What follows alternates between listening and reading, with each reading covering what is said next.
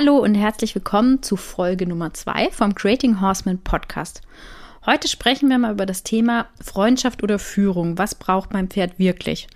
Und grundsätzlich kann man ja sagen, dass es da zwei ganz harte Fronten gibt. Und zwar einmal die mit dem Pferd auf Augenhöhe, Freundschaft mit Pferden, die Keksfabrik oder eben die, du musst tun, was ich sage, ich bin hier der Chef-Fraktion. Mal so ein bisschen überspitzt gesagt. Und irgendwo dazwischen, zwischen diesen beiden Welten, bewegt sich die Einstellung zum Pferdetraining, vor allem im Freizeitbereich. Im Sport würde ich jetzt mal sagen, geht das mehr, zumindest meine Meinung, in die Richtung Nummer zwei. Und das sage ich jetzt nicht erst äh, nur oder wenn man an Olympia 2021 zum Beispiel denkt. Aber lasst uns jetzt erstmal diese zwei Begriffe auseinandernehmen und anschauen, was eigentlich dahinter steckt und was überhaupt realistisch ist. Hi, ich bin Katharina Theisinger, Gründerin von Creating Horseman und Pferdemama von Caprero, meinem Huzulen-Mix und Bändchen meiner Oldenburger Stute. Ich zeige dir, wie du mit gutem Horsemanship und Gefühl eine wunderbare Beziehung zu deinem Pferd aufbaust, selbst der beste Trainer deines Pferdes wirst und Herausforderungen im Alltag löst oder noch besser gar nicht erst entstehen lässt.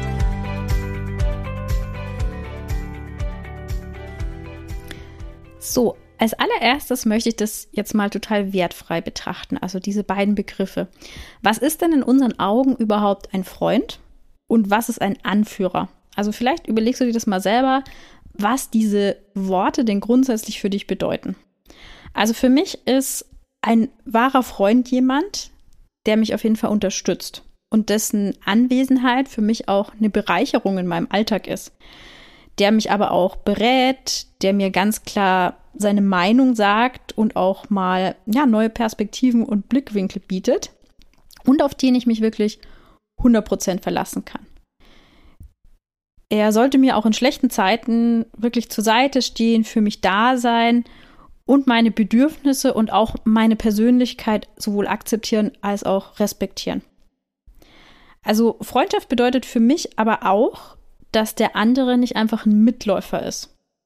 Also quasi zu allem äh, Ja sagt, nur weil ich das jetzt gesagt habe, sondern der auch seine eigenen Werte hat, seine eigenen Grenzen kennt und mir vielleicht auch mal Parole bietet. Und das auch ganz klar aussprechen kann, wenn er jetzt was blöd findet oder was nicht machen möchte oder irgendwas, ja, nicht will oder nicht kann. Und Jetzt möchte ich auf diesen Begriff mit dem Anführer oder dieser Führung eingehen. Also ich nenne das jetzt eigentlich immer Leader, weil ich finde, das ist einfach ein Wort, was das viel, viel besser beschreibt. Im Deutschen ist dieses Wort Anführer einfach immer sehr negativ und vielleicht schon so ein Hauch aggressiv auch belastet. Deswegen ist Leader einfach ein viel treffenderes Wort. Und ganz wichtig ist, dass ein Leader nicht einen Boss meint. Also irgendeinen Chef oder sowas, weil keiner möchte einen Boss haben. Ein Boss ist jemand, der sich selbst an erste Stelle stellt und die anderen sich ungeachtet ihrer Bedürfnisse unterzuordnen haben. Und der regiert eher mit einer Art von Machtausspielung und einem aggressiven Verhalten. Ja, also vielleicht, wenn ihr jetzt mal ähm, an eure eigenen ähm, Berufe denkt, da kennt ihr bestimmt den einen oder anderen, der diese Leaderrolle mit dieser Big Boss-Rolle verwechselt hat. Und weil für mich ist ein Leader jemand, der den Weg kennt, der den selbst schon gegangen ist und dem anderen aber auch zeigt, wie dieser Weg geht.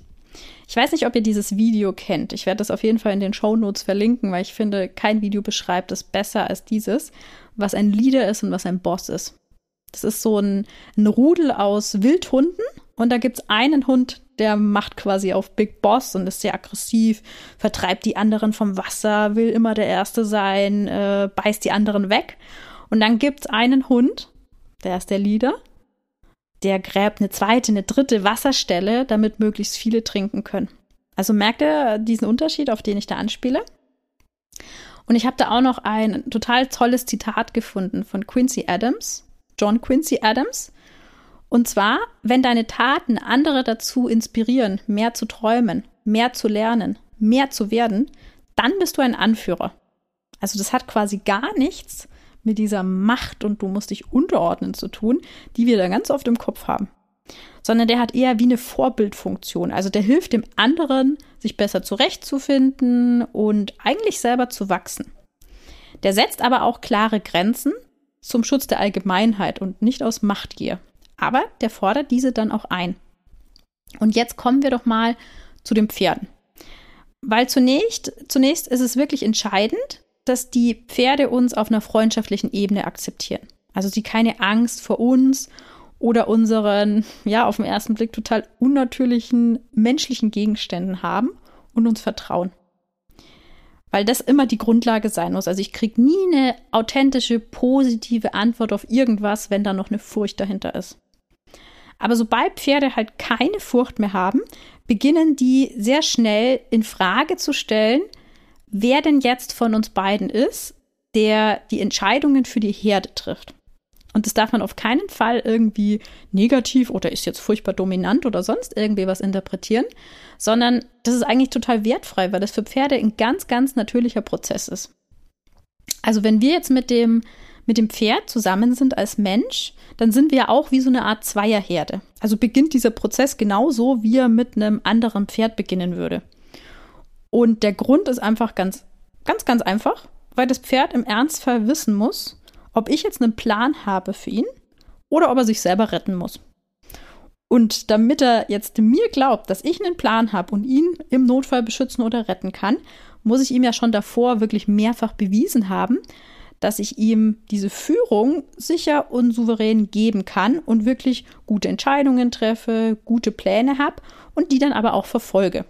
Ja, nicht, dass ich dann den Angriff äh, nur antäusche abzuwehren und ihn dann am Ende doch im Stich lasse. Also hat die Führung eigentlich jetzt nichts mit einer Macht und einer Unterdrückung zu tun, sondern eher mit einer Art und Weise, wie ich dem anderen gegenüber auftrete und mich eben auch verhalte. Und wie das jetzt auf den anderen, also in diesem Fall auf das Pferd wirkt und wie viel ich auch davon brauche, hängt immer ein bisschen oder eigentlich sehr stark mit dem Charakter und dem Spirit-Level des Pferdes zusammen. Also das Spirit-Level, das könnt ihr euch vorstellen wie so ein Katalysator, dass je höher dieses Spirit-Level ist, desto stärker ist jede Charaktereigenschaft ausgeprägt. Und desto besser muss ich auch als Leader sein, damit mein Pferd mir das abkauft, dass ich wirklich eine vertrauensvolle Führungsperson bin, auf die man sich verlassen kann. Also je höher das Spirit Level, desto besser muss meine Leadership sein. Und einmal ist es dieses Spirit Level, aber was jetzt Leadership heißt und wie das Pferd mich dahingehend bewertet, hängt auch von seiner Pferdepersönlichkeit ab. Also der Horsenality ab. Der Begriff ist dir vielleicht schon mal untergekommen. Und die muss ich kennen und die muss ich auch lesen und interpretieren können, um meinem Pferd dann auch die passende Leadership-Strategie geben zu können weil Führung eben für jede dieser verschiedenen Pferdepersönlichkeiten ein klein wenig was anderes bedeutet. Und Freundschaft und was für das Pferd jetzt was Positives ist und ihm was bedeutet, eben auch. Und je nachdem, was ich jetzt dann mit diesem Pferd, mit der verschiedenen, mit den verschiedenen Horsenalities äh, tun möchte, brauche ich wie so ein Leadership-Konto, kannst du dir vorstellen. Und da ist ein, ein Betrag drauf. Also für manche Dinge braucht es einen niedrigeren Betrag und für andere Dinge braucht es einen höheren Betrag. Und was das jeweils kostet, in Anführungszeichen, irgendwas zu tun, das hängt auch wieder von Pferd zu Pferd ab. Also du kannst dir das wirklich wie so ein Bankkonto vorstellen. Und zum Beispiel äh, der Weg von der Herde zum Putzplatz, der kostet bei dem einen Pferd vielleicht fünf Punkte. Mit demselben Pferd aber ins Gelände zu Fuß zu gehen, kostet 20 Punkte. Und wenn ich das Pferd dann auch noch ins Gelände reiten möchte, dann sind es 90 Punkte. Und mit dem nächsten Pferd, da braucht es vielleicht 100 Punkte, um das Pferd überhaupt mal von der Herde wegzubringen. Aber so einen 1,20 Meter Ochser, der kostet nur drei Punkte. Also das sind jetzt total fiktive Beispiele, aber ich möchte jetzt das Prinzip dahinter verständlich machen, wie teuer die einzelnen Sachen sind und dass ich für mehr Qualität und mehr Stabilität in jeder Übung und in allem, was ich tue, einfach noch volleres Leadership-Konto brauche. Und wie gesagt, also wie viel Leadership ich brauche für eine hohe Qualität bei den einzelnen Aufgaben mit den verschiedenen Pferden, das hängt einerseits von dem angeborenen Charakter des Pferdes zusammen, aber auch von erlerntem Verhalten, also vielleicht schon irgendwelche Muster, die das Pferd angenommen hat über die Zeit, von äußeren Einflüssen, zum Beispiel an einem windigen Tag kostet es ins Gelände zu reiten doppelt so viele Punkte wie an einem sonnigen Tag. Und natürlich dann dem schon erwähnten Spirit Level, also der Stärke der Charakterausprägung. Allgemein kann man ja sagen, dass keiner einen Boss haben will. Jeder würde viel lieber jemanden folgen, der sich einfach als vertrauenswürdig und ähm, ja mit guten Entscheidungen treffend herauserkoren hat, also wirklich ein guter Leader. Und für Pferde ist das noch mal ganz besonders wirklich von Natur aus gegeben, dass die darauf programmiert sind, jemanden zu folgen, wenn sich jemand als natürlich und kompetent in dieser Rolle mit einem guten Plan auftut. Also das ist eine andere Struktur als jetzt zum Beispiel bei Raubtieren, die ja auch oft zum Beispiel als, als Einzelgänger unterwegs sind. Ähm, ist in so einer Herdenstruktur eigentlich immer der Plan, wir folgen dem, der das am besten kann. Und Pferde sind dadurch auch überhaupt nicht unglücklich, wenn sie jemanden folgen müssen, in Anführungszeichen. Also, weil stell dir mal vor, wie anstrengend es ist, als Fluchttier in unserer menschlichen Umgebung mit all seinen komischen Fahrzeugen äh, und äh, ja, Einflüssen, die irgendwie geschehen können, ähm, wenn du dich da immer um alles selber kümmern musst in einer Welt, für die du überhaupt nicht geschaffen bist, für die du auch vielleicht noch gar nicht bereit bist. Ja, also das ist einfach auch eine enorme Aufgabe, die das Pferd bekommt, wenn wir das nicht übernehmen. Und manche Pferde, die sind so souverän, die brauchen eben sehr, sehr wenig Leadership und kommen trotzdem gut zurecht. Ja, die machen dann vielleicht nicht das, was der Mensch unbedingt gerade vorhat, aber trotzdem passiert eigentlich nie was, weil die Pferde selbst einen guten einen guten Plan haben, wie man durch diese menschliche Welt kommt. Aber gerade Pferde, die eben nicht so gut darin sind, solche Entscheidungen zu treffen, die vielleicht auch noch jung und unerfahren sind, die brauchen einfach mehr Leadership. Weil stell dir das mal vor, an einem menschlichen Beispiel, also in einer Familie. Denk mal an ein Kind, das Eltern hat mit einer guten Führungsstrategie. Also die zum Beispiel in Absprache und mit einer verständlichen Begründungen Entscheidungen mit und für das Kind treffen, weil dieses Kind ja in der Erwachsenenwelt noch nicht mündig ist. Also weil es sein Verhalten und seine Entscheidungen vielleicht ja noch gar nicht abschätzen kann. Und die Pferde sind eigentlich so, ähm, so ein bisschen wie Kinder. Die sind quasi auch nicht mündig in unserer menschlichen Welt.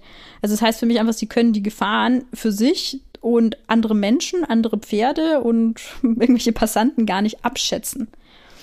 Und auch wenn ich meinem Pferd ja möglichst viel Freiraum geben möchte, muss einfach klar sein, dass in einer wichtigen Situation ich die Entscheidungen für ihn treffe.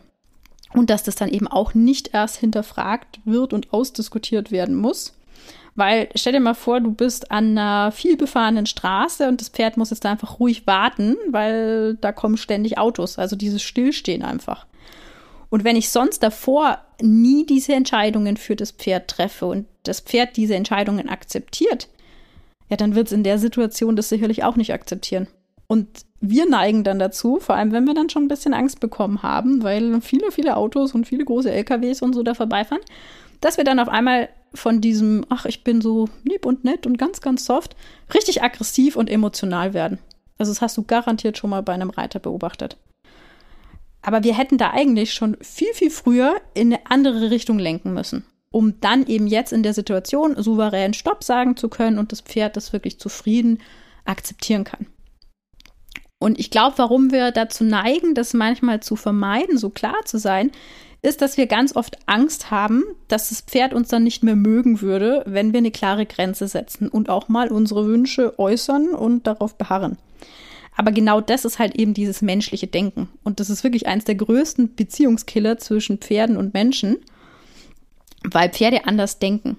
Also die werten nicht so wie Menschen. Wenn jetzt jemand was souverän und fair sagt und das okay ist, dann sind die auch nicht beleidigt oder irgendwie eifersüchtig. Weil für Pferde ist es eigentlich viel wertvoller, wenn wir gute und faire Lieder sind, als wenn wir jetzt immer nur die ja-Sager sind und hier mach, was du willst und da hast noch einen Apfel und äh, ja, schauen wir mal, wie du dich heute fühlst. Weil wir dann im Ernstfall einfach keinen guten Plan für die haben und sie dann auch nicht beschützen können. Beziehungsweise sie uns den Schutz nicht zutrauen, weil wir uns einfach nicht erwiesen haben als kompetent, uns ja, zu verteidigen. Und das ist dann aber auch im Umkehrschluss für mich wiederum keine Freundschaft. Also wenn mir jemand nicht zutraut, dass ich ihn beschützen kann und er auch meinen Entscheidungen nicht traut. Also denk mal an deinen eigenen Freundeskreis. Das wäre doch kein Freund, wenn ja, wenn du den Entscheidungen von jemandem nicht traust und auch nicht das Gefühl hast, dass der dich irgendwie vor Dingen beschützen könnte oder würde. Also was kommt jetzt bei der Sache raus? Für mich ist das Ziel im Umgang mit den Pferden immer eine freundschaftliche Führung unter den genannten Aspekten. Also wenn ich keine Führung übernehme, zwinge ich mein Pferd Entscheidungen zu treffen, deren Folgen es nicht abschätzen kann und diese damit auch potenziell für alle zur Gefahr werden. Wenn ich aber jetzt auch keine Freundschaft zu meinem Pferd habe, dann wird sich maximal aus Furcht unterordnen und zurückstecken, aber ich kann mich auch nicht wirklich auf das Pferd verlassen, weil es nicht zu mir stehen wird, wenn es drauf ankommt. Jetzt ist natürlich die Frage, wie erreiche ich so eine natürliche Leadership, die sowohl Freundschaft als auch Führung beinhaltet. Und da gibt es für mich drei Bereiche, die ich abdecken muss. Einerseits quasi diese ganz tiefe, liebevolle Bindung, dass ich dem Pferd gebe, was es sich wünscht, was ihm gut tut, ähm, dass ich wirklich eine Bereicherung für das Pferd bin und dass ich auch viel Zeit, angenehme, positive Zeit mit ihm verbringe, ohne irgendwas zu fordern. Das nächste ist, dass ich auf eine ganz klare und verständliche Art und Weise kommuniziere und das so pferdegetreu wie möglich, wie ich das als Mensch eben schaffe, über meine Körpersprache, so wie Pferde das auch tun würden, über Körpersprache und Energie. Und dann, dass ich eine Führungspersönlichkeit bin und mein Pferd führe und dass das diese Art von Führungsperson ist, die sich das Pferd wünscht, der es vertraut und dessen Ideen es auch für gut empfindet. Und das entscheidet sich entsprechend seine Personality, die ich dafür natürlich kennen muss und wissen muss, was die passende Strategie ist. Und aus diesen drei Bereichen muss ich mir dann die Waage halten. Manchmal braucht es ein bisschen mehr von dem, was das Pferd jetzt eben gerade braucht, gerne hat. Manchmal braucht es ein bisschen mehr Führung, aber immer durch eine gute und klare und faire Kommunikation.